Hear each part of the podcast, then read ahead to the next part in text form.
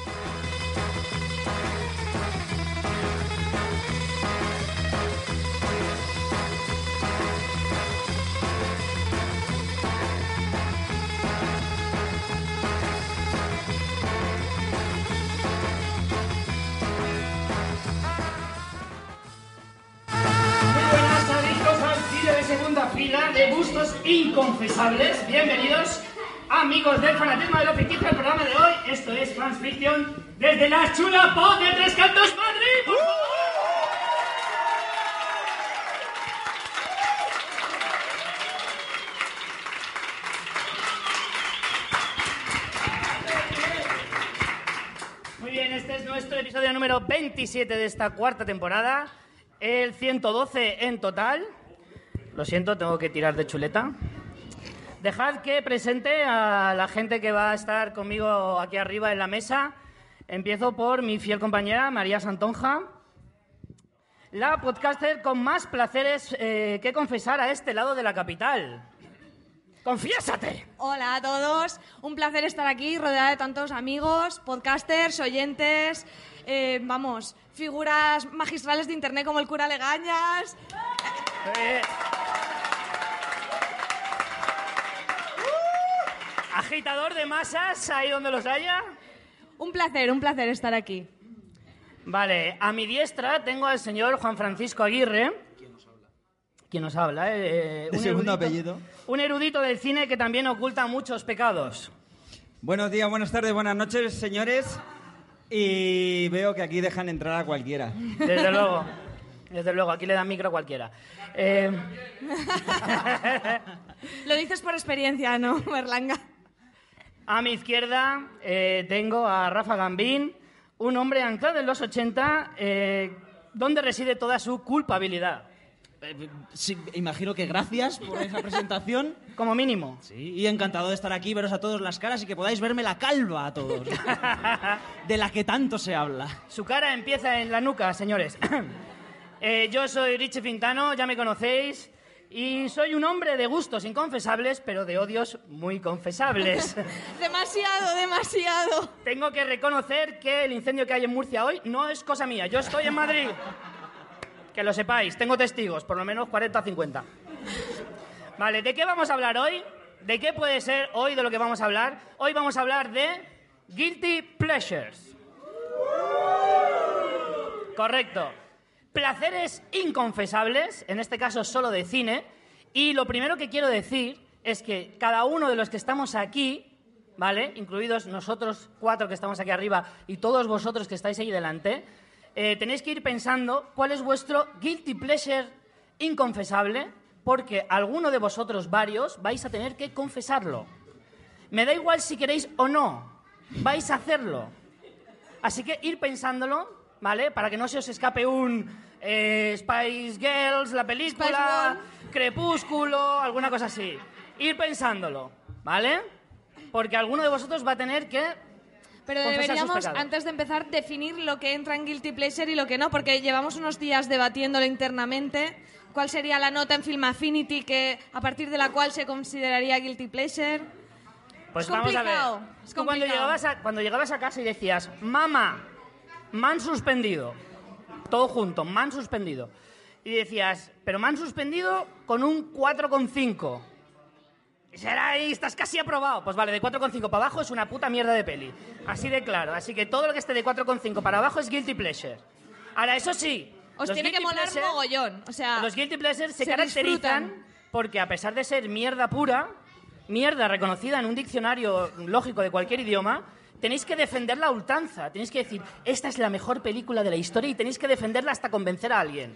Vamos Aunque a, sea alguien sordo, da igual. vamos a decir que son películas que tienen objetivamente eh, la calificación de malas, pero que son defendiblemente, muy defendibles y muy buenas para vosotros porque las tenéis que haber visto varias veces. Exacto.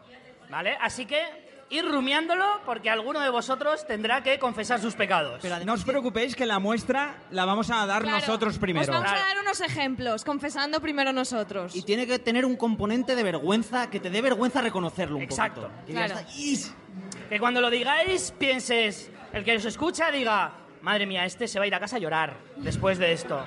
¿Vale? Tiene que tener ese componente. Tiene ¿de que joderos un poco la reputación, si no, no vale, ¿vale?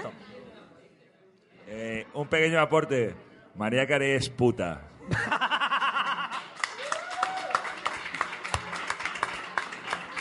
Es un buen ejemplo. La si te cara de gusta tu su hijo no ha música, tenido es un precio, guilty ¿eh? pleasure. ¿De acuerdo? Pues por ahí va. Vale, por... Vamos a hacer una cosa. ¿Qué? Por votación popular, ¿quién queréis que empiece? ¿Sois todos murcianos o qué coño os pasa? Venga, pues voy a empezar yo. Mi guilty pleasure es, sin lugar a dudas, una película que marcó una época, marcó toda una década del cine de acción, del cine de superhéroes que ahora está tan de moda, pero que en los 90 no lo era tanto. Estoy hablando de Street Fighter, la batalla final.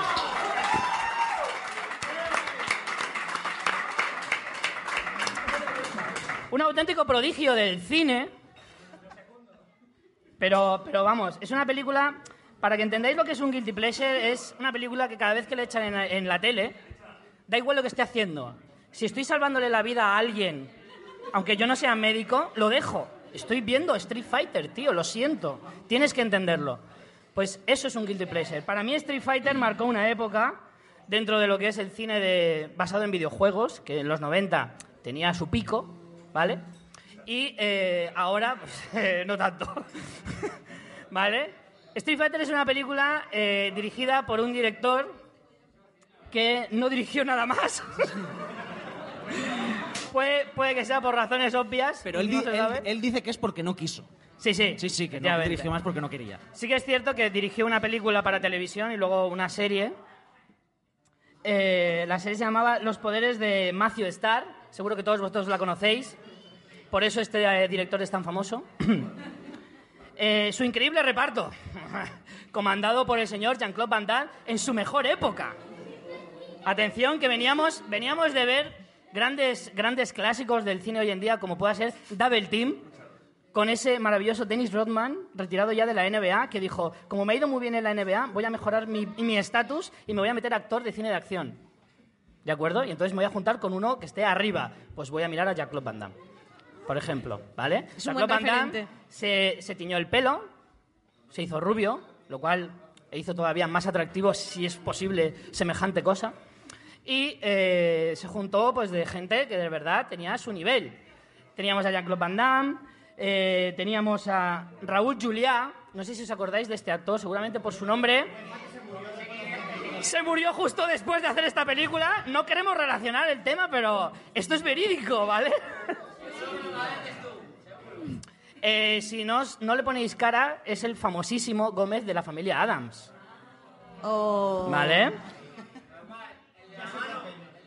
Sí, sí, el resto del cuerpo no salía, solo salía la mano. No, no, era el señor Gómez, era el marido de, de, de Morticia efectivamente, y dijo, cuando la familia Adams dice, este es mi techo, no, todavía puedo hacer Street Fighter. Y la familia 2, por supuesto. Entonces, a partir de ahí ya fue tan, cuesta abajo que le metió bajo tierra. En fin. Eh, luego también tenemos a actores súper reconocidos como Ming Nan Wen, que hacía de Chun-Li. que era una periodista que tenía su propia venganza. Luego iremos con eso, ¿vale? Para los que todavía no estéis convencidos de que este es un gran clásico, luego os eh, indagaré en este tema, ¿vale? Eh, teníamos a, otros, a otras caras reconocibles, como pueda ser, por ejemplo, Kylie Minogue. Kylie Minogue, que aunque no os lo creáis, tuvo una carrera meteórica en el cine. Tan meteórica que se estrelló directamente contra la Tierra después de hacer este papel, en el que hacía de una de las eh, militares que salía con trenzas rubias, hacía, daba cuatro patadas y decía, venga, hasta luego, yo firmo mi cheque y, hasta, y me voy. Eh, en fin, máscaras reconocibles, podría dar aquí nombres a punta pala, pero os va a sonar a chino igual. Eh, su O sea, creo, argumento... creo que la manera de argumentar que es una peli buena no es el casting, Richie. Porque todavía no he llegado a la parte guay de la peli. Venga, adelante. ¿Vale? El argumento. En fin, ¿alguno habéis jugado al Street Fighter? Por favor, Te re- levantad- te- levantad manos. Levantad manos. Manos arriba. Te Entonces, reto, te reto a que describas el argumento de Street Fighter, Richie. Te reto. Voy a reconocer que lo he robado de Film Affinity, esa cuna de la cultura cinematográfica, y lo leo. En una inexpugnable fortaleza, un renegado señor de la guerra mantiene a 63 rehenes a los que matará si no recibe el desorbitado rescate de... Estoy hablando de, atención, 1994, y Mr. Bison pedía 20.000 millones de dólares. Ni Austin Powers pedía tanto. Podías haber dicho chorrocientos millones de Bison dólares y le daba igual. No te los van a pagar. No te los van a pagar, Bison, tío. De una cifra lógica, hombre. ¡Un gritón de dólares! El coronel Guile, interpretado por nuestro amado Jean-Claude Van Damme en su apogeo de su carrera, eh, y más de una docena de héroes multiétnicos, ojo, comillas, comillas, eh, eh, iban a intentar convencerle de, chico, 20.000 igual son muchos, pide alguno menos y hablamos. Richie, ¿Sabes? Richie, una pregunta. Adelante. Entre el grupo de héroes multiétnicos, ¿había algún murciano? No, pero la, la película habría caído en picado, lógicamente. O sea, que no eran tan multiétnicos. No, no, no. Vale, no. vale, vale. Luego os diré cuán, cuán- cuán multiétnica era eh, esta ristra de, de héroes. Eh, sigo. Tratarán de localizar y liberar a estos secuestrados. Eh, eh, el guionista de esta película era el de Jungla de Cristal, que también pensó, después de Jungla de Cristal puedo escribir lo que me salga de los huevos, que la gente me lo va a comprar. Eso se pensó él. En fin, ahora voy a entrar en lo que es por qué es un guilty pleasure, ¿vale? Vamos a entender por qué he escogido esta película. Richie, yo no me lo he tanto, ¿eh? Para que luego exista esa leyenda de que Ma-. María trabaja más que yo, en fin. Eh, como os decía, voy a intentar, intentar defender esta película eh, a pesar de que tenga un 2,7 de puntuación en Film Affinity con nada menos que 20.000 votos. O sea, hay bastante consenso, ¿no? Quiero entender que estos 20.000 se equivocan. ¿De acuerdo? Es una gran película que hay que ver. Sobre todo cuando vienen esas horas muertas del domingo por la tarde de, hostia, ¿qué hago? ¿Hago algo de provecho o veo una puta mierda? Venga, a ver quién gana. Eh, a mí hay cosas que me, me embaucaron desde el primer momento. Y es, por ejemplo, la película se llama Street Fighter, eh, La Última Batalla. Los subcréditos La Última Batalla ya te va diciendo más o menos por dónde va a ir la calidad de la película, ¿vale? La Última Batalla, El Destino Final, cosas así, son los que te van más o menos indicando el camino hacia dónde va a ir tu tarde de domingo. A la puta mierda. Entonces, eh, voy con lo, de, con lo de héroes multiétnicos, ¿vale? Para explicaros un poquito por dónde va la cosa. Tenemos un soldado americano teñido. En este caso, Van Damme, un boina azul del ejército americano. Teñido, teñido, sí, Carmen, teñido, teñido. Totalmente, teñido. Creo que hasta el pubis lo tenía teñido. Pero eran de las fuerzas de la ONU. Sí. Era americano No, bajo el yo- mandato. Yo creo que no. ¿No? Creo que iban con la boina azul y decían, ¿es de la ONU? No. No. Me gusta el azul. Me la suda la ONU. Era postureo. Más o menos. Vale, vale, bien. ¿Vale? Luego tenemos a la que os decía, una periodista china eh, que sabe kung fu, un boxeador negro, un luchador de sumo. Yo creo que metieron, eh, como vamos a hacer nosotros hoy, unos cuantos eh, argumentos dentro de un gorro y dijeron, venga, a ver qué sale. Y fueron saliendo personajes, pues eso, un luchador de sumo. eh, luego tenemos, tenemos hasta un luchador español aflamencao. El conocidísimo Vega, maravilloso. Con esa máscara de metal, que eso tiene que hacer unas llagas que flipas, y esas garras que le robó a Lobezno un día que no estaba mirando. O sea, y dices, hostia, tío. Y marcando paquete además, ¿eh? que llevaba mañas. Que llevaba mallas súper chulas. Es que Vega era el murciano, por eso llevaba la máscara. Claro, Para que no se le reconociese. evidentemente. Era español de Murcia. Claro. Me vais a traer la ruina, os dais cuenta, ¿verdad? Sí. Han creado un monstruo con el tema de Murcia. Eh, más cosas. ¿Por qué? ¿Por qué no puedo dejar de ver esta película?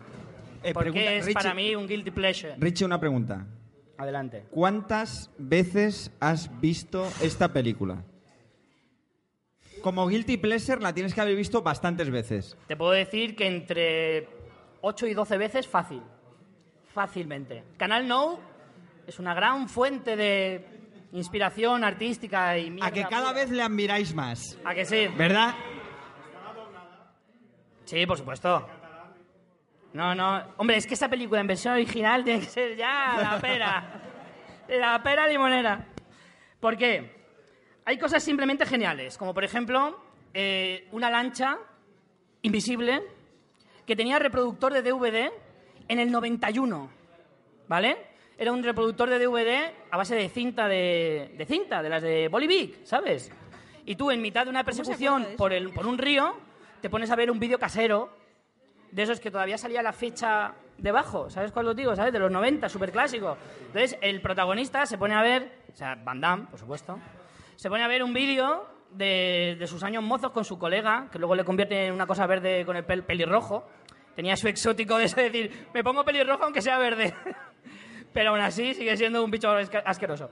Entonces, eh, teníamos a Jean-Claude Van Damme viendo ese vídeo doméstico en mitad de una persecución en un río lleno de minas. Eso son cosas que le dan calidad a la película, evidentemente. evidentemente. Y por último, y ya no me quiero alargar más, inventaron una moneda que yo en mis, en mis largos años desde que vi esta película la sigo utilizando, que son los Bison dólares. Es cuando tú quieres hacer una apuesta absurda, dices, te apuesto un millón de Bison dólares. Que da igual si pierdes, los puedes hacer a carioca en tu casa, porque son Bison dólares. Eso no sirve para nada. Pues en la película se los inventan y eso creo que es algo que, en fin, para mí es el culmen. Porque el malo era Bison, ¿no? El malo era El Bison, malo. evidentemente. Raúl, que además, Raúl Juliá. Raúl Juliá. Raúl Juliá, el Y culmen además de se, su se- carrera. se anticipó al euro. Sí, Claro. claro, claro, por Es supuesto. Y tiene esa escena fantástica en la que esas minas de las que os hablaba en el río las iba lanzando a base de una consola de recreativa de estas de, de barrio. Brutal, brutal. Esa es la escena magnífica. Y este es para mí mi guilty pleasure. Para ser tu guilty pleasure estás bastante orgulloso, ¿eh? Muy orgulloso, muy orgulloso. Creo que la has visto pocas veces. Demasiado pocas. Sí. Demasiado pocas. Creo que debería verla más. Para toda tu pasión, no. Sí. Estás ahí Sí, sí, y sí, ahí. sí. Bueno, cedo la palabra. ¿A quién le toca? ¿A quién le toca, señores? ¿A quién le toca? Decidan.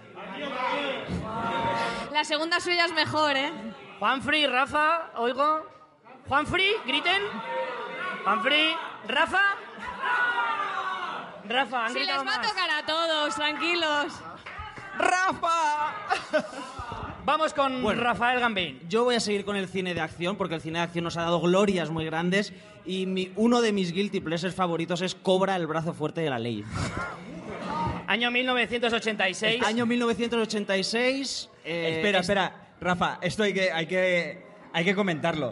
O sea, que, que la gente que escucha este podcast no habrá escuchado el buff generalizado de, to- de todo el público, que es como... "Uh, ¿qué? ¿Qué?". Y por eso es un, un guilty Ay. pleasure. Exacto.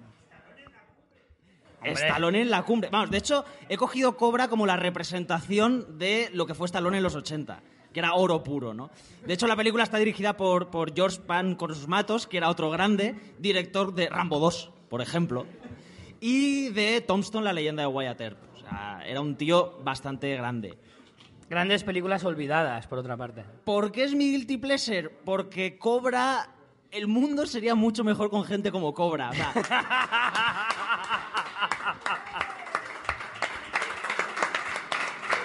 ¿Qué sería de la policía española con un cobra como... Cobra es ese tipo Como teniente. que no sabemos que hay que estudiar en la policía para ser el que te dejan hacer lo que te sale de los huevos con los malos, que en algún momento dado dices, "Pff, dejadlo. Que los huevos los demuestra porque en California, con un sol del demonio, va ataviado con unos vaqueros ceñidos que las costuras tienen que ser de vibranium, porque entre lo ceñido que va y la acción desmedida que tiene, aquello no se rompe ni gana el viento. Parece pana. Que además de los, de los pantalones lleva botas, lleva chupa, lleva las gafas de sol y guantes de cuero, que es un detallazo cojonudo que tiene que ser brutal para esas operaciones de policía malo. Pero claro, la, la gloria de, de Cobra es que después de haberla vista no sé cuántas veces, no sé de qué va, porque es que lo único que me importa... Lo único que me importa es ¿Acaso importa que eso? salga Stallone y diga algo, porque es que no para de decir frases molonas, o sea, esos momentazos de aquí es donde acaba la ley y empiezo yo, ¿sabes? El, el- el crimen es una plaga y yo soy la cura. Es oro puro tras oro puro tras oro puro. Es Claro, prosa, prosa del cine de acción. es, es, además es carne de, de- de la infame Canon, que nos dio muchísima gloria también. Ya no se hacen películas como esa. No, no, no, No. para nada. Y además tenemos a Brigitte Nielsen. Brigitte Nielsen, que en ese momento era mujer de Stallone, dijo, vamos para allá. Después de esta peli a lo mejor dejó de serlo. No, aún, aún hizo Rocky 4. Ah, bueno. Sí, con Brigitte Nielsen digi evolucionada. Y esta peli tiene cosas. Es objetivamente mala porque está eh, muy mal dirigida, está muy mal montada. Es una película de acción cuyas escenas de acción son terriblemente nefastas, pero se dobla, se gira, se junta un extremo con otro y pasa a ser videoarte. Porque hay una secuencia cojonuda en los barrios más chungos, en los que están entrevistando, o sea, están... eh, no, entrevistando no, coño, están... eh, ¿Cómo se dice? Interrogando. Interrogando. eso. Entrevistando a los malos. No, eh, ¿Cómo Hola, te ¿a quién- sientes? ¿a quién mataste ayer? están, ¿Cómo inter- te sientes haciendo el mal? están interrogando a toda la purria de California chunga y el director decidió que era muy buena idea intercalarlo con una escena en la que a Brigitte Nielsen le están haciendo una sesión de fotos con un fondo blanco y con robots. Videoarte, totalmente. que meter un robot siempre está bien. Y es, esa, esa, escena, esa escena está pensada, te quiero- eso no ocurre por azar, o sea, eso no, llega, no llegan las cosas ahí, se montan y ya está. No te levantas un día y dices, ¡lo tengo!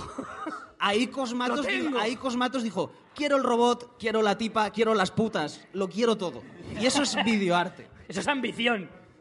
Y luego está otra de las cosas que me mola mogollón, que es estas cosas que molan tan... La película empieza arriba, o sea, empieza con unos planos de una gente con dos hachas de doble filo haciendo así, clink, clink, en las... En las, en las catacumbas, en... Que es también algo muy de los 80, que la gente se metía en las catacumbas. En la alcantarillada, a lo No mejor. sé, sí. Con las tortugas ninja. Pero además durante toda la película te van metiendo insertos de la gente de los hachas pegando hachazos, esperas ese final de la gente de las hachas y allí no sale nadie con hachas el resto de la película, cuando se supone que son una organización que quiere cambiar el mundo. Bueno, no sé, es un disparate tremendo. No sé, a mí es de las cosas que me parece es de, es de las cosas que me parece más, más top y creo que es merecía estar dentro de, de mis guilty pleasures. ¿Y por qué crees que es defendible esta película? ¿Que ¿Por qué creo que es defendible? Coño, lo he dicho nada más empezar. Es que el mundo con gente como Cobra sería mejor. O sea, un tipo que entra y dice, tienes mala puntería y no me llevo bien con la gente que tiene mala puntería. Pa- ¿Para qué vamos a poner bravo, otra excusa? Bravo, No. bravo.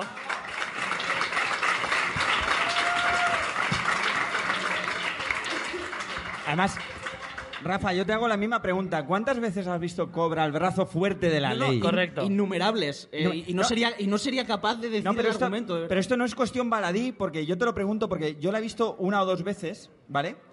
Y resulta que en el final, en el clímax de toda película de acción, yo recuerdo que iba Cobra andando por ahí y de repente como que se metía en la guarida de los malos, pero llegaba por azar. Era como, ¿por qué se está peleando con los malos ahora?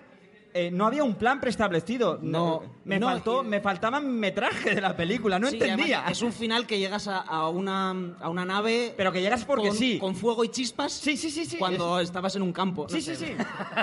Está bien. Hay que Eh, acabar. Pero había antes. que acabar. Pero es que hacía falta explicar las películas de acción en los 80. ¿Hacía falta eso? No. No, y gracias a Dios No. que no. Y gracias a eso tenemos grandes clásicos como ese, correcto. Los guiones está- están sobrevalorados. Pa- y hombre, en las por películas de supuesto. acción ni te cuento, vamos. Eh, vamos, si te parece, Juanfrey, vamos a suavizar un poquito el tono. ¿Me toca a mí? Vamos a acabar con explosiones, fuerza, patadas abriéndote de piernas a saco. Y vamos a ir con alguna comedia así un poco más suave. María. María. A mí me ha costado porque Richie me ha vetado las comedias rollo de instituto, que creo que son bastante guilty pleasure, pero serían otra categoría. Pero es que las comedias de instituto han llegado a un nivel tal Ya. que ya no son guilty pleasure porque son demasiado disfrutables para el público demasiado general. Entonces, Son otra eso categoría propia. Otra categoría, claro. Entonces yo he recordemos, pensado... recordemos, Guilty Pleasure es película mala que tú has visto muchas veces y que eres capaz de defender y además... Pero es que la de instituto las puedo defender mucho. Pero, En realidad. pero, Pero eso es son que más son buenas. de defender porque al que son final buenas. todos caemos en Claro, lo mismo. Claro. Bueno, pues yo he pensado, ¿qué peli que me regalaron en el Telepizza le sacó más partido? Hombre, el Telepizza es un buen referente para los guilty pleasure. Pues esta me la... La filmoteca no- no del sé si la- Telepizza está llena. Telepizza o Pizza Hut, ya eso no me acuerdo. Y es 12 fuera de casa. ¿La habéis visto? Levantar la mano quien las hayáis Levantar, visto. levantar esas manos, no os avergoncéis, no os mira nadie. Pues esta peli está muy bien, comedia familiar. Es del año 2005 y bueno, simplemente si os digo que el prota es Steve Martin, pues ya con eso Ya Os lo está, digo gracias, todo. bienvenidos a Victor. es Steve Martin y Bonnie Hunt que tienen, no sé si son 12 contándolos a ellos o son 12 hijos. No, son, creo que son 12 hijos, ¿eh? 12 hijos o 10 y ellos dos. No sé, pero bueno, o sea, Steve Martin, No ¿sabes? creo que eso cambie el argumento de la peli realmente. Pero, Eran 12 y Cobra mató a uno.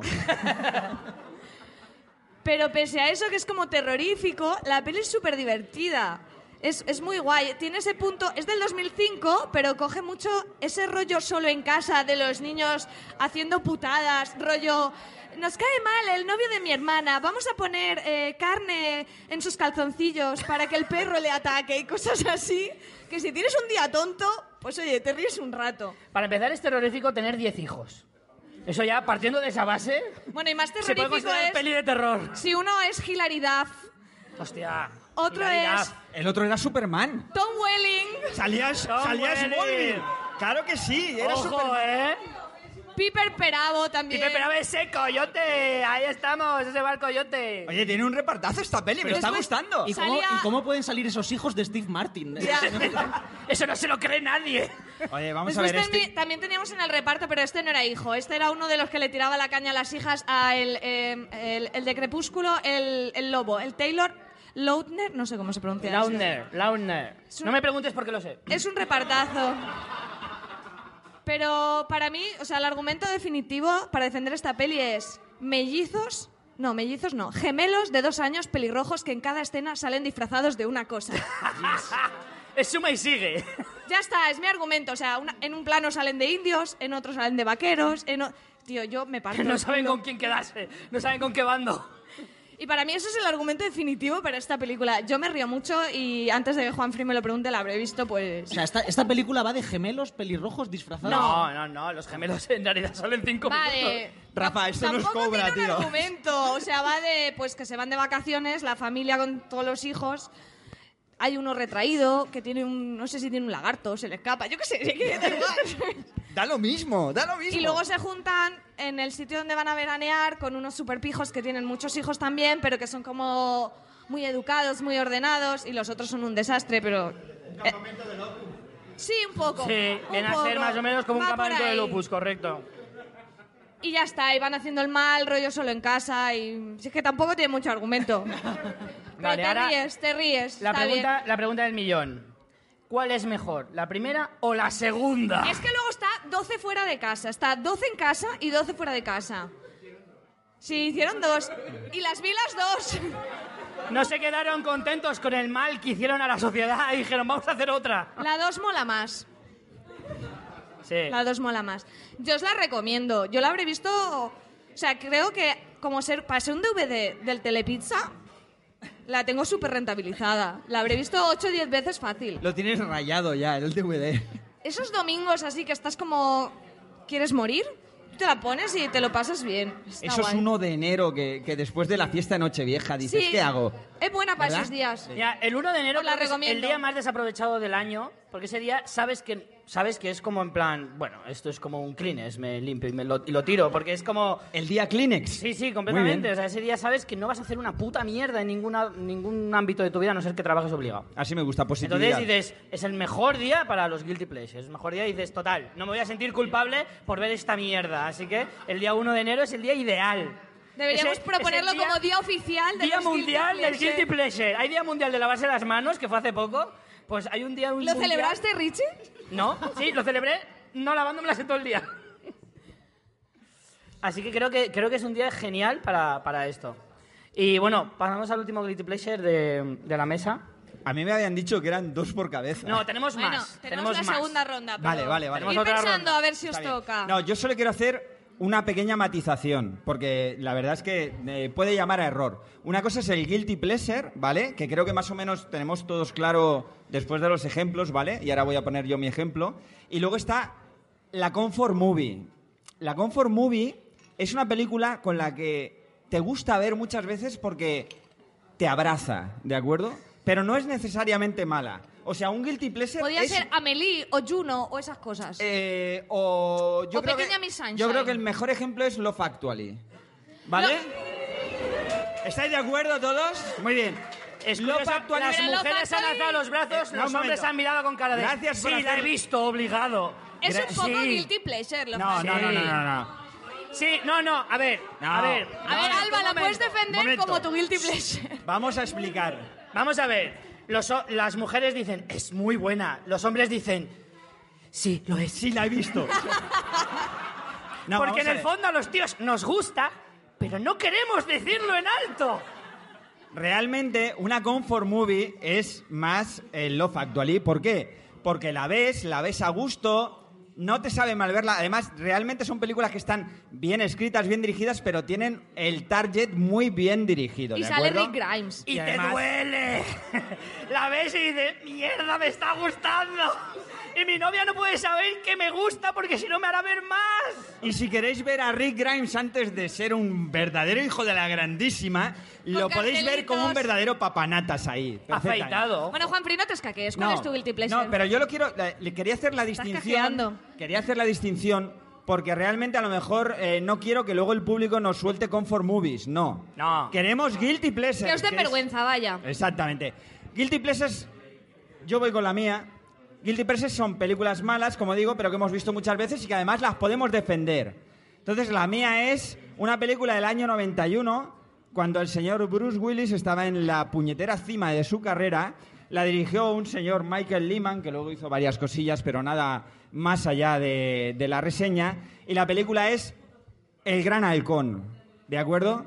No sé si la recordaréis. Es aquella en la que Bruce Willis con Danny Aiello se, dedicaba a robar, eh, a robar obras de arte y para tener en cuenta el tiempo que necesitaban antes de que saltaran las alarmas siempre utilizaban una canción de la música de los años 50-60 americana. ¿De acuerdo? El Under the Sea y cosas así. Esta película es verdaderamente rayante porque tiene un- una historia tan, tan chanante, tan de verdad, tan de muchachada nui, ¿Rodada en Albacete? que se da... No, Podría ser. Bruce Willis en Albacete molaría bastante. es una historia tan estrambótica que se da la vuelta a sí misma como un calcetín y hace que la película sea buenísima. Pasa de ser mala, mala, mala, dices esto es muy malo y de repente no, es brillante. ¿De acuerdo? Eso pasa, ¿eh? Ojo. Os Eh, puede eh, sonar raro, pero pasa. Eso ocurre, eso ocurre con a los veces. guilty pleasures pasa. Exactamente, totalmente. Estás diciendo, vaya mierda, vaya puta mierda, vaya gran puta mierda. Dios, qué obra maestra. Además, es una película con un repartazo, porque está Bruce Willis, año 91, eh, 6, 7 años después de La Jungla de Cristal. Pero a que tampoco te acuerdas de qué iba exactamente. No, tú, tú no te acuerdas porque la has visto dos veces. Yo la he visto 10, 12, una cosa así, ¿vale? Entonces es una película que me la encuentro en televisión y la están poniendo y digo, me quedo.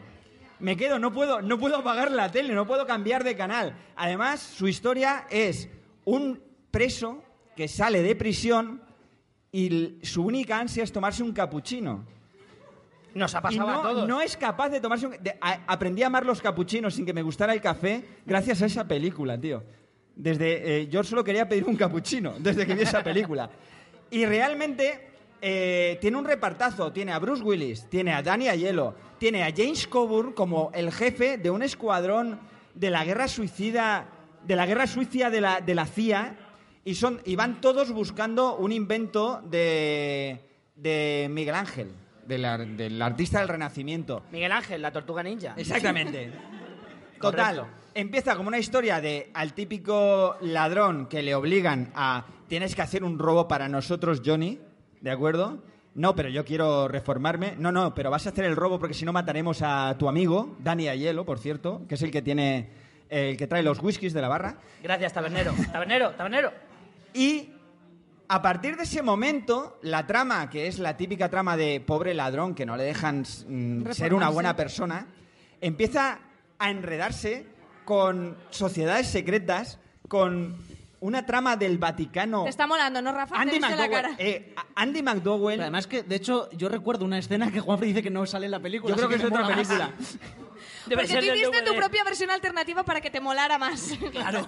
Andy McDowell hace de monja que se lía con, con Bruce Willis. Pero Andy McDowell sigue viva. Andy McDowell es Sí, que hace eterna. anuncios de Pantene y todo eso, joder. Andy McDowell es eterna, tío. Es eterna. Entonces empiezan a salir ahí como una serie de tramas absurdas, rarísimas, que son las que consiguen el efecto calcetín con el gran halcón. Yo de verdad os recomiendo que la veáis, ¿Qué pero que la veáis tiene hasta el final. Eh, tiene un 5 Hasta y que pico. duela. ¿Cuánto? Un Verlo cinco y hasta que duela. Tiene, tiene, yo reconozco que no tiene una nota baja en Film Affinity, pero todos sabéis que en Film Affinity una película que tenga un 7... A Film Affinity, la nota de Film Affinity hay que quitarle siempre dos puntos. Hay ¿vale? que hacer la Hostia, pues. Street Fighter tiene un 2,9. Exacto. ¡Me cagas! Exacto. El Gran Halcón tiene, si vosotros veis, oh, tiene un 7 en Film Affinity. Esa es una película de mero aprobado. ¿De acuerdo? Tenerlo en cuenta. Es el problema de democratizar la información en Internet, que todo el mundo La puede votar. es sagrada Y un ejemplo es este podcast. Un Exacto. cobra de Film Affinity que diga, tú no puedes votar. Pero de todas maneras, yo os la recomiendo porque me habéis puesto algunos cara de pez por aquí cuando he dicho el Gran Halcón, que es eso. Recuperarla, os sorprenderá. También en un domingo, ¿no? Sí. Es una peli para tarde de domingo y, y para disfrutar. Luego sea, tenemos... Guilty Pleasure está pillada un poco, ¿eh? Sí, porque una nota muy alta eh, veo yo. Sí. Vale, yo como Guilty Pleasure te vendo mi segunda Guilty Pleasure y ya me callo para el resto del programa. Hombre, tampoco es eso. Sí. ya os dejo. Porque mi segunda Guilty Pleasure sería Flash Gordon. Hostia. ¿Por qué? Has hilado fino ahí, ¿eh? Has hilado fino. ¿Por qué? Voy a dar... No, voy Se ha dejado lo mejor para el Porque final, el reco- cabrón. Ahora suelta el micro y se pira a casa. Porque recon- Tira el re- micro. Y lo dejo en lo alto. reconozcámoslo, Es un cagarro. No, ¿por qué? Porque es un pedazo de historia, es un pedazo de cómic mítico. Porque el actor que eligieron para Flash Gordon no podía ser el peor en la historia de la humanidad. Creo que Porque- solo podían elegir a John Goodman como peor actor. de- Porque la banda Gordon. sonora de Flash Gordon la hizo Queen, que es un pedazo de grupo, hizo un cagarro de banda sonora, pero es que además en la banda sonora había momentos épicos, pero que duraban 20 segundos. Cuando te dice, cuando te dice flash, tun, tun, tun, es que es para que te acuerdes de lo que estás viendo. Y además ese, ese momento de flash, pam, pam, pam, pam, se escuchaba simplemente en, en escenas aleatorias de la película. Era como, va a haber acción, flash, tan, tan, tan, tan, tan, tan, tan. Y ya estás está. viendo la peli y dices, hostia, me han colado un videoclip, qué cabrones. Y lo mejor de todo, salían todas las jacas de la película, les dio la, in- la instrucción el director de que tuvieran interpretaciones orgásmicas. No me preguntéis por qué, sale Ornella Muti en su mayor de los esplendores, probablemente. Y eso siempre se agradece. Y luego el diseño de producción es muy de Dino de Laurentiis, es decir, un diseño de producción cojonudo, pero luego una dirección así como muy cutre, es casposo, ¿no? Entonces, eh, os recomiendo que veáis Flash como una guilty pleasure, porque también se da la vuelta con un calcetín. De verdad que disfrutas y la odias a partes iguales. Y No sé- tengo más, pero las dejo para el final. No sé si se nota que Juan Frío es de otra generación. Pero bueno, pasemos a otra sección del programa. Y efectivamente, os toca a vosotros. Y vamos Venga. a pasar a la parte ¿Quién en es la la que... mano? No tenemos manos inocentes. Juan, hazlo tú. No, no, vamos a pedir participación. A ver, saca un papel. Saca un papel, porque no, tenemos papel, mano inocente, tú estás a mi lado, por ejemplo. Con lo que me gusta meter la mano a mí. No, pero es que me gusta meter la mano y decirlo. So- solo hay seis, tampoco puedes remover tanto. No, mira, voy a hacer una cosa. Voy a sacar dos papeles y Rafa va a coger uno. A mí me gusta porque Juan Frías hace lo que le sale los cojones. Claro. En el podcast que no es suyo. Venga, va, pues léelo, a es la anarquía hecha podcasting. A ver, ¿quién tiene que participar Tiene ahora? que participar. Espérate, que mirad bien. Uno, una que acaba de dar un trago. Uno, uno, Uno, que acaba una de que dar acaba un de dar un trago. Nadie ha dado un trago. Juan, te acabo La- de ver. La gente no viene. Te acabo de ver soltar el vaso. Ven pa' acá. Ven pa' acá, perro, ven. No jodas, el que ha venido con nosotros en taxi. Te he visto. Te he visto. A ver. Juan, escuchante de podcast profesional. Sí, bueno, mm, amateur, amateur, Amateur. dejemos en amateur. Escuchante amateur. Bien. Vale. ¿Cuál es ese título de película que te marcó tu vida, que te da miedo defenderla delante de tus amigos, que no quieres que tu suegro sepa que, se- que te gusta? Título. Sí. Es que antes estábamos hablando ahí en grupillo eh, y es- yo estaba diciendo en películas que en teoría a mí me da vergüenza que confesar que son películas que me gustan. Eso es un guilty pleasure. Luego Vas bien, vas bien, los en- bien, Juan. Los entendidos, los entendidos me iban diciendo que son películas que tienen un montón de nominaciones y de premios de historias, pero bueno. Eso eh. no siempre es significativo, ¿eh? Tampoco... Tírate a la piscina. Bueno, por ejemplo, el azul oscuro casi negro, o flores de otro mundo, y Oh. Cielo Boyaín, cosas así raras. Te falta paseando a Miss Daisy ya. te- Eso es muy gafapaster. Eso es muy gafapaster. Hay que ver de todo. o sea, que- No, una película que tú, que tú objetivamente digas, vale, es una puta mierda, pero yo me la gozo. Flores de otro mundo, esta que decíamos, de Iciar Boyaín. Sí. Bueno, algo ahí, aporta bastante a este mundillo del guilty pleasure, ¿eh? Para mucha gente. O bueno, no sé, El piano, por ejemplo, es una película que... ¿Pero qué está pasando? ¡Hostia, ahí! ¡Generando polémica! ¡Vamos!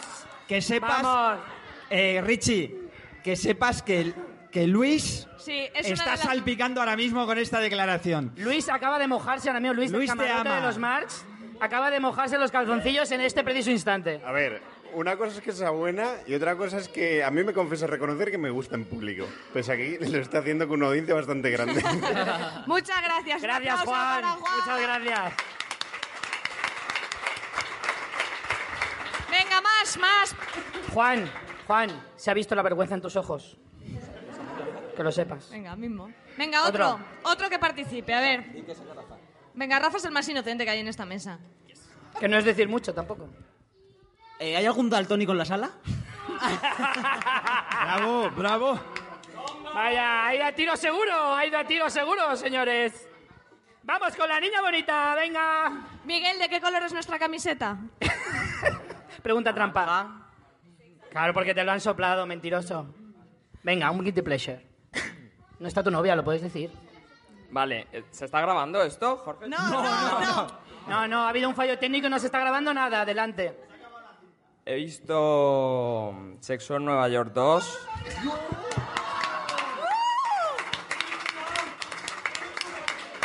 Eso es Dos un guilty veces. pleasure. Dos veces, señores, dos veces. Mirar mi mano, aquí está el listón, señores. Aquí arriba, aquí arriba. Defiéndela. Pero no la que la que se casan, la que se le presenta a Samantha el eso es, eso es, esa, esa, esa, esa. La que se van al desierto y, y luego en- entran donde están todas las musulmanas y luego van súper bien vestidas. ¿A qué os gusta? Sí. A ver, La- la mala- la mala, mala. Vamos a ver, veo que ha generado bastante excitación. Esa es la palabra en el público. ¿Qué tienes que decir, Fer? Fer, de No hay cine sin palomitas. Pe- peliculón, yo realmente estoy con él, ¿eh? Es un, es un guilty pleasure, pero yo tenía pensado otro. Te das cuenta de que esto lo escucha la gente, ¿verdad? Sí, pero nadie que me conozca. Muy bien. Tom, creo que ¿También también eres tienes algo que aportar. No, no te oyen, no te oyen, ven. Espera, espera, espera. Con su guilty pleasure. Comparte actriz, comparte actriz. Comparte actriz con su guilty pleasure. A mí la segunda parte de Sexo en Nueva York me gustó mucho. Y mi guilty pleasure, que es Crossroad hasta el final, la película de Britney Spears. ¡Oh! A ver, habéis pillado el concepto. Muy Un bien. momento, un momento, un momento. película me encanta, que además tiene un 2,9 en Final Affinity, que si nos ceñimos a tu teoría no llega al 1 en Final Affinity. Y Kim Cattrall, Samantha de Sexo en Nueva York, hace de madre de Britney Spears. ¿Que ¿Se puede pedir más? ¿Se puede pedir más?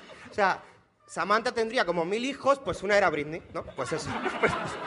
Muy Y es un peliculón, pero yo estoy con él. Sexo en Nueva York 2, que yo la vi en el cine, me encantó y la vi otra vez en el cine. Hostia, lo Yo tuyo también, ya es Pablo. duro, Tom. Un momento, un, mo- un momento. Vamos a hacer aquí un inciso. Permitidme. Pagaste una vez y dijiste, no he pagado suficiente por esta película, voy a entrar otra vez a verla. Es que lo mejor de todo es que Crossroads hasta el final, que no tiene nada que ver con el sexo, aunque se llame así, la vi yo solo en el cine con 17 años. No había nadie más en la sala. Te marcó, te marcó. Te voy a dar un abrazo, Tom, porque creo que lo necesitas. Es un, es un peliculón que habré visto como 10 veces y su DVD me costó 4 euros en Carrefour y lo tengo. He dicho que el listón está aquí, mentira. Está aquí. Vale, me he subido a una silla.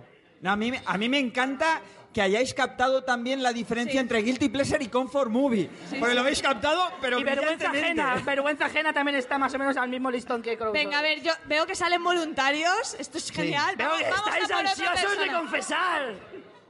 Venga, más, más. Rafa, dale duro. Oye, que, que, saca, que saque María. ¿Hay un daltónico en la sala? No, dos veces no. Hay dos daltónicos en la sala. sabréis. Eso es una Es, imp- es posible semejante Venga, otra, cosa. otra. María saca, María. María. ¿Alguien que sea Piscis? Piscis. Eh, Berlanga, vente para acá. Berlanga. Berlanga. Y Fer, Fer por ahí también. Bravo. Todos los Berlanga de Piscis. Ponte en Pompeta y la Liga de la Justicia Carabinera, entre otras muchas cosas que hace, como por ejemplo amar apasionadamente. Y el Freak Show. Confiesa tus pecados, querido amigo. Pues tengo unos cuantos. Bueno, con uno me conformo. Con uno, eh, mm, He-Man y los Masters del Universo. Sí, señor, sí, señor. Grande, grande, grande, grande. Dolph Lundgren, tío. Bob Langren. Grande. Ya está, no hay más preguntas, señoría. ¿Quieres más o...? No, no, pero no se defiende ya. ¿sabes? defiéndele alguna más. Para- Imagínate que hay alguna alma perdida en el mundo que no sabe quién es Don Langren, cosa increíble, pero que además no sepa quién es He-Man. Intenta convencerle. Eh, ¿Quién no ha tenido infancia? eh, ha tenido los muñequitos de, de He-Man. Que levante la mano quien no ha tenido infancia, por favor. ¿Cinco, seis, siete manos? Es decir, chicos que no hayan tenido muñequitos de He-Man o de los G.I. Joe o similar. Chicas con... Joder, qué mal, qué infancia de mierda, tío. Oye, qué sé, las chicas con, con las Barbies. No, pues, pues, Hombre, yo qué sé, si tú podías tener una Barbie también, ¿no? Si esto no lo vamos a... También. También, si eso no. Pero, pero... También, también, los chinos también. Pero... Claro, claro. Pero es eso, de, yo fui una de esas personas que creció con los muñequitos de, de, de He-Man, los de Hasbro creo que fueron, o de Mattel, no me acuerdo. Y coño, cuando empiezas a tener más edad y dices, hostia, es que han hecho una película. Una película de Master del Universo. ¿Quién hace de He-Man? Y dice, Dolph Lundgren. ¿Quién coño es Dolph Lundgren? El ruso de Rocky. El malo de Soldado Universal. Ya, ya, pero eso fue más tarde, eso fue más tarde, ¿no? Pero es que dices, hostia, es que es el puto ruso de, de Rocky, Rocky 4. Coño, pues hay que verla, de piñón. Que luego la ves y dices, la peli es una mierda, pero como a mí He-Man me encanta, es un... Es más, la tengo en DVD y se la regalé a Katana en Blu-ray. ¿La has visto, Katana? ¿La has visto? La han visto juntos los tres. Compartiendo con Guilty Selene. Pleasure, eso es, eso es una amistad muy Sí, bonita, ¿eh? es muy bonito. Yo tengo que confesar que de pequeño tenía el castillo de Grey School. El castillo de Grey School tenía una cosa muy buena y es que tenía un micrófono en forma de torre del castillo que tú hablabas y tu voz sonaba como la de Constantino Romero. Tú Y ahí podías empezaste decir, a querer hacer "Mamá, podcast, ¿verdad? hazme la Richie?" cena. Y parecía que venía de una, de una cueva lúgubre. Y tu madre te hacía lo que tú quisieras. Pero claro, una voz así, que te, que te va a decir que no, imposible. Oye, ¿qué, qué hiciste? Porque, es decir, yo tuve que llorar mucho por un He-Man para tener el puto castillo de Grayskull. ¿Qué hiciste? Y es que me portaba muy bien. Luego empecé a hablar de Murcia y fíjate cómo me fue. gracias, Alex, gracias. Eres grande, Alex. En todos los Más, sentidos. Más pecadores, Venga, más, otro pecadores. más. Venga, voy a sacar yo uno. Tengo una voluntaria, ¿vale? Vaya. Venga, voluntaria. Confiesa, Richie, a que te gustó Spring Breakers. Bravo, bravo, bravo. Bravo. Yago, ¿quieres venir a ayudarme o lo hago yo solo? No me gustó, no me gustó, no me gustó. Estuvimos al borde del llanto. Al borde del llanto. Bueno, los que sigáis Fansfiction sabéis que si hay algo que odio más que Murcia es Spring Breakers. Quiero decir que el día que vi Spring Breakers esta chica pelirroja estaba a mi lado y lloró al mismo tiempo que yo. Compartimos lágrimas, ¿vale? Vimos a James Franco con dientes de metal tocando una canción de Britney Spears al piano. Y ni siquiera las tetas votantes de cuatro juveniles eh, actrices que estaban intentando despegar con sus carreras actoriles y vieron cómo se despeñaban gracias a, una- a un director que se pensaba que hacía cine y luego resultó que hacía videoclips mierda, eh, pues se echaron a llorar. ¿Yago, algo que decir? James Franco, chicas en bikini, ¿por qué no te gusta? No todo vale, no todo vale, Yago Paris, no todo vale. Es una gran obra y creo que Juanfrey tiene algo que decir. Juanfrey. Luis, Luis. Luis ama Luis, Spring Luis, Breakers. Hoy estás solo ante el peligro, Sí, querido Luis- mío. De hecho, Luis ama Spring Breakers y ama a Yago Paris, o sea que pues, está ahí, ahí. Es que los que sabemos de cine No sabemos que lejos. Spring Breakers no es un guilty pleasure porque es un película. Es un peliculón. Ay, ay, ay. ¿Cuánto pecador hay por aquí? No te vayas lejos, Yago. Solo te digo eso. No, pero eh, Richie. Venga, Yago, vamos a Yago, pelar, Yago. espera. ¿Hay algún Yago. crítico en la sala? ¿Algo? No, no, venga, a ver. Lo que Sí, porque, porque no has confesado tus pecados, has confesado los míos. Ya, eso es un poco trampa para ser A voluntaria. ver, no soy muy fan de las películas en plan serie Z, Sarnado y tal. Pero he de confesar que he visto esta película unas ocho veces, me encanta. No, no, no tiene nada que ver con Sarnado, no es Sarnado. No son, no son tornados con. No, ¿vale? Es una película que se llama Zombie Strippers. Bravo. La mejor puta película de la historia. ¡Quiero verla! La he visto ocho veces y me encanta. O sea, no hace falta explicar argumentos. O sea, son, son zombie strippers. O sea, no hay más, ¿sabes? Zombie strippers y, y hacen cosas muy raras. Se vende sola. Se vende sola, no hay que explicar nada más. Fantástico, Alba. Un aplauso para Alba, por favor. Bravo, bravo. Richie, saca tu... De inocente no tienes nada, pero... Venga. Quedan dos. Quedan dos. Quedan Venga, dos. Quedan dos. Una intolerante a la lactosa, por favor. ¿Dos? ¿Hay dos? Hay dos. Ah, que tú no, vale. No, si lo dentro vuelves no. a meter... Bueno, yo... ¿eh? Ah, hola. bueno, yo tengo que confesar que me gusta Magic Mike. Pero es una buena película. Esa es buena. Espera, espera, espera. Puede ser un guilty pleasure si explica por qué. Y a lo mejor está entre las piernas de alguien. A ver, a mí es que me parece una película muy mala, pero están muy buenos los tíos. Y ya está, eso, eso lo- Fin, no tengo más preguntas, señoría. Me da vergüenza admitir que me gusta y que la he visto como cuatro veces, pero... Cuatro, son- cuatro me parecen pocas. ¿Sí?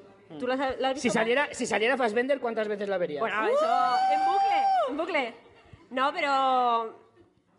Es mala, es una película muy mala. ¿Quién la ha trama es patética. ¿Quién la ha visto? Yago ha levantado las dos manos, no quiero decir nada, salen penes. eh.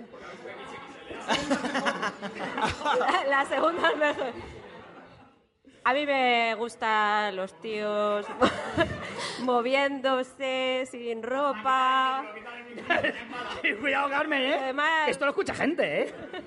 Eso es, ya está. Muy bien, muy bien, muy bien. Tengo un voluntario, un voluntario, solo te quiero decir que es miembro del clero, no madruga y tendrá algo que confesar. Para ser miembro del clero algún pecado tendrás, digo yo. Alguno. A ver, mi Guilty Pleasure une extraterrestres, acción y problemas adolescentes. Supera, supera eso. ¿Alguien sabe el título?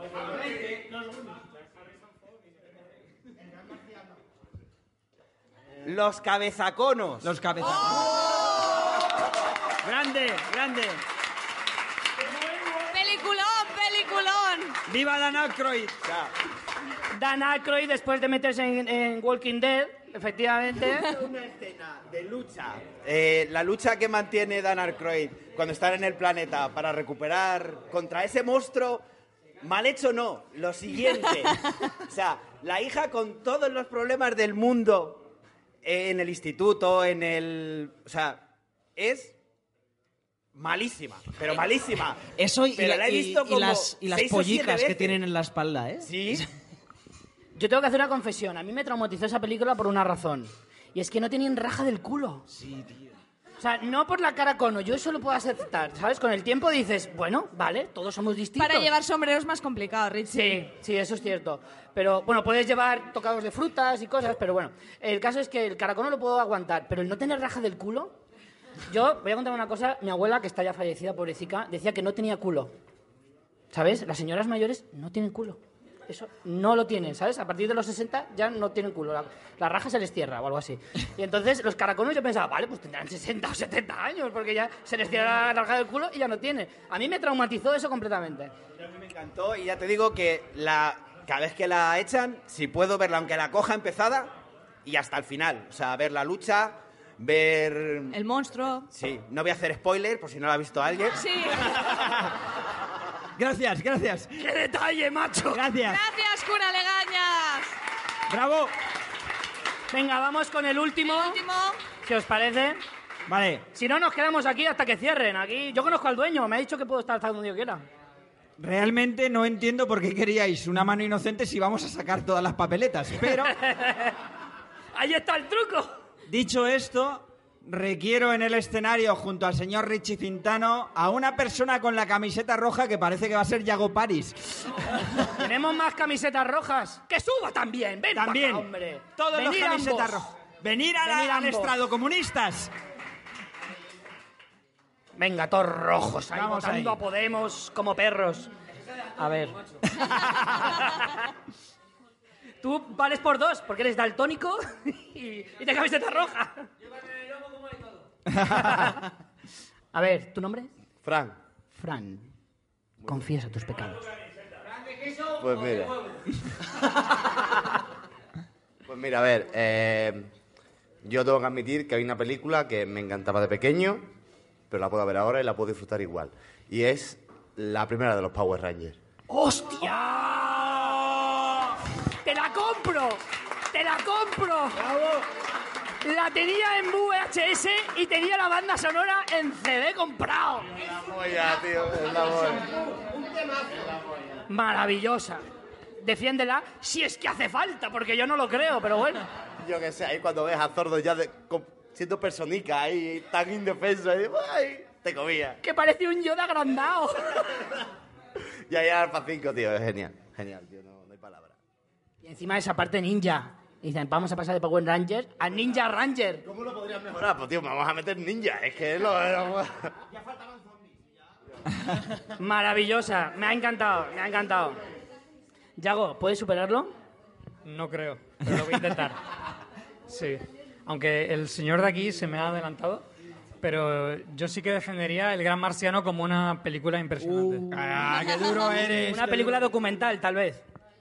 No, precisamente por, por esa capacidad para meterse en la ficción y en la realidad al mismo tiempo. Recuérdanos un poquito el Gran Marciano. Yo la recuerdo porque soy así de asqueroso, pero para los que no tengan tanta memoria como yo, Eh, la primera edición de Gran Hermano, pues les gastaron una broma de cámara oculta, entonces se mostraron en su verdadera esencia como personajes mezquinos y muy cutres y superaron todo lo que había ocurrido en la primera edición de Gran Hermano, lo cual lo convierte en una película impresionante. ¿Cómo se nota que este chico es crítico? Porque nos la ha vendido súper bien y es una peli sobre Gran Hermano, No. o sea... Sí, sí, No. además... ¡Bravo! Yago, Es Ya tan bueno que tiene ese efecto de, hostia, ahora me has convencido, llegas a casa y dices, hijo de puta, me la ha colado, eso es una puta mierda. No, pero. No lo Richie, es, no lo es. Richie, una cosa. Yago, tú la, la definirías como un. Vamos a darnos el mocazo aquí de, de críticos, ¿vale? ¿Es un metadocumental?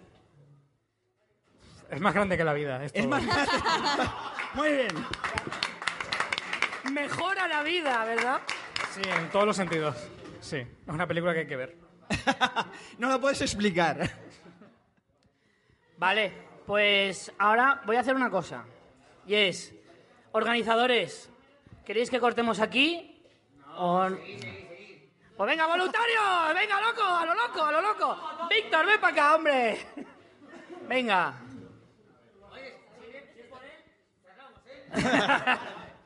Yago, creo que te supero, te lo juro. He visto la película de Condorman del año 82 como unas 10 veces, que es la cosa más...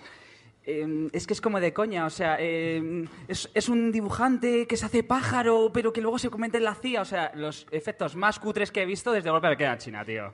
O sea, o sea es muy, muy mala. O sea, El restaurante es tuyo, joder. Pido de corazón que, por favor, hable Fernando ya, coño. Claro que sí. ¡Fernán! ¡Fernán! ¡Fernán! ¡Fernán! ¡Fernán! ¡Fernán! Ven aquí, confiesa tus pecados. Siempre que le pido, está fumando, hijo puta, macho. Y luego dice que no fuma. Siempre está fumando. ¿Eh? Siempre, siempre. Bueno. y luego dice que no fuma, ¿eh? Mientras viene algún voluntario, algún... y, para, y, para rema- y para rematar, Sí. eh, esa vez la he visto hace poco, que es la... el- Medio segundo, medio segundo, medio segundo, que hablo rápido. Hablo, hablo más rápido que los, que los, tele- los telediarios. Eh, de la saga de Chevy Chase, de vacaciones, la, la- la saga de vacaciones esa en familia que hacían, ¿os acordáis? En la de Ventura en la familia América Europea es la cosa más guilty pleasure que he visto. La serie es que es como, no tiene ni gracia, pero es que te ríes de lo... Es que es gilipollas, no, lo siguiente, o sea, es como... ¿Para qué le estoy viendo? Pues te ríes de lo tonta que es. Ha dicho dos segundos, ¿eh? Ha dicho dos segundos, no. Nos ha robado tiempo. Gracias ¿eh? y buenas noches. No, por supuesto. Tres euros por ese tiempo, ¿eh? Fer, No. ven aquí. Eh, ¿qué está aquí atrás ahora? No, no. Ahora yo. Le pido yo y ahora viajero de atrás. Ah, que orden. Fer, ¿cuál es la película más horrible y que más te la gozas que has visto en tu vida? Hostia, me coges mucho. eh, Little Nicky, tío.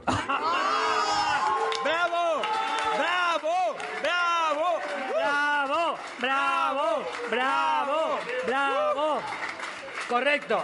Little Nicky. ¿Ves cómo lo pide la gente buena? Claro, claro que sí, claro que sí. Ay, ay. Claro. Sale Tenemos Tarantino, atención. ¿qué queréis? Little Nicky. Bueno, lo mismo, defiéndela si es que hace falta. No, no, eh, simplemente una frase. El pollo Popeye es, la, polla. ¡Claro que sí! ¡Claro que sí! A ver. ¡Vamos ahí! Un pollo no había molado tanto desde Breaking Bad, sí señor. A veces. Sí señor, Little Nicky. Richie, Dime. que estamos aquí hablando, Rafa y yo, que eh, Little Nicky es un guilty pleasure, pero es que Alan Sandler es un guilty actor, tío. ¿Vale? Está, está ahí, ahí. Alan Sandler es un guilty pleasure en sí mismo. Yo, Vale. Richie, para hacer la tuya, la última tuya, creo que... Bueno, lo voy a hacer por, por deferencia a María, que lo, está, que lo está deseando que lo diga. Dilo, porque es que me encanta. Creo que en alguna ocasión... en alguna ocasión... eh, Pareces un telepredicador, tío. He contado eh, algunas, algunas sombras oscuras de mi pasado. Y esta es una de ellas, señores. Em, todos fuimos niños. Todos tuvimos un primer amor. Rubio, ojos azules, pelo lacio. Una voz. Van Damme en Street Fighter fue uno de ellos, pero ya me pilló adolescente. ¿Vale? Aquí estaba todavía conociéndome a mí mismo, conociendo partes de mi cuerpo que me daban placer que yo no sabía. Eh, estoy hablando de esa época oscura del cine español. Con mucha... Oh, jamón, jamón. Escúchame, jamón, jamón me pilló ya más mayorcito y, en fin, pasaba muchas horas en el baño, no te digo más. Eh, no, estoy hablando antes. Antes todavía. Estoy hablando de mi primer amor. Mi primer amor fue... Correcto. Marisol. ¡Ole! ¡Ole! Marisol. ole! Marisol. ¡Bravo! Una de mis de los primeros, em, ¿cómo decirlo? Em, recuerdos o frases que marcaron mi vida es la vida es una tómbola, ton, ton, tómbola. Richie, una, Richie, una pregunta. ¿Me estás diciendo que te pusiste Pinocho con Marisol? Yo vivía, vivía Pinocho con Marisol. Yo iba al colegio diciendo, no, es una enfermedad. Pero era Marisol. ¿Cuántas veces has visto Tómbola? son más de las que Rafa ha visto Cobra. Bravo. Eso lo digo todo. En Tómbola hay una negra cuya trama es que es negra. Por favor, repite eso al micro. En Tómbola hay una negra y la trama es que es negra. Esa es la trama. Fijaos. Por si el resto no lo sabía. Claro, antes de que antes de que fuéramos más multiculturales, la trama era que había una niña negra y es que eh, ya está, esa era la trama. Es que, ay, es negra, es negra. Sí, ya está, esa era la trama, ¿vale? Hay gente de Todos otro se color. miran, dicen, sí, confirmo, es negra, ¿correcto? Sí. No, bueno, lo que yo tengo, el idilio que tengo, amoroso que tengo con esta película es que yo llegaba del colegio cada tarde, cada tarde, de lunes a viernes, y con mi hermano mayor decíamos... Llegábamos a casa y decíamos, mamá, pon tómbola. Mi madre nos decía, chico, busca otra peli, hay más cosas en el mundo, mira otros horizontes. Nosotros asentíamos callados y cuando terminaba de hablar decía, vale, pon tómbola. Y así fue mi infancia. Ahora explicáis muchas cosas, ¿verdad? Ese era otro de mis guilty pleasures. No quería revelarlo, pero María me ha obligado. Es que me encanta, es que es una anécdota demasiado buena como para es totalmente verídica, ¿eh? No Sí, os sí, penséis no. que es por... Ah, el espectáculo, jajaja, el podcasting. No, mentira, es todo verdad. todo verdad. Yo creo que no podemos, o sea, creo que hemos acabado por todo lo alto. no, sé, no sé si Sí, queréis creo alguno que, más. Creo que podemos dejarlo aquí. Muchísimas gracias, Juan Francisco Aguirre. Gracias a asistir. vosotros. Gracias, gracias.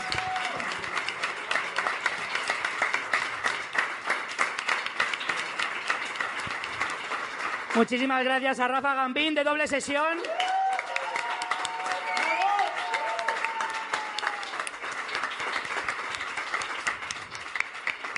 María Santonja, que se oiga, que se oiga.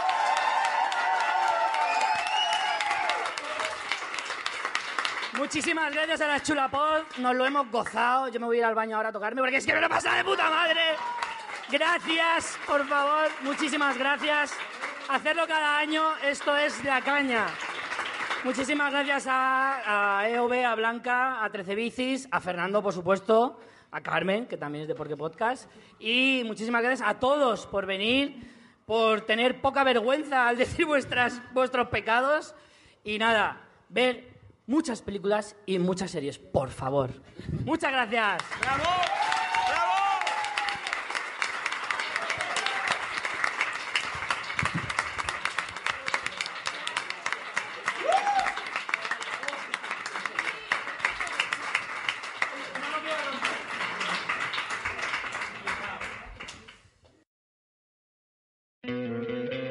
¿No te encantaría tener 100 dólares extra en tu bolsillo? Haz que un experto bilingüe de TurboTax declare tus impuestos para el 31 de marzo y obtén 100 dólares de vuelta al instante. Porque no importa cuáles hayan sido tus logros del año pasado, TurboTax hace que cuenten. Obtén 100 dólares de vuelta y tus impuestos con 100% de precisión. Solo con Intuit TurboTax. Debes declarar para el 31 de marzo. Crédito solo aplicable al costo de la presentación federal con TurboTax Full Service. Oferta sujeta a cambios o cancelación en cualquier momento.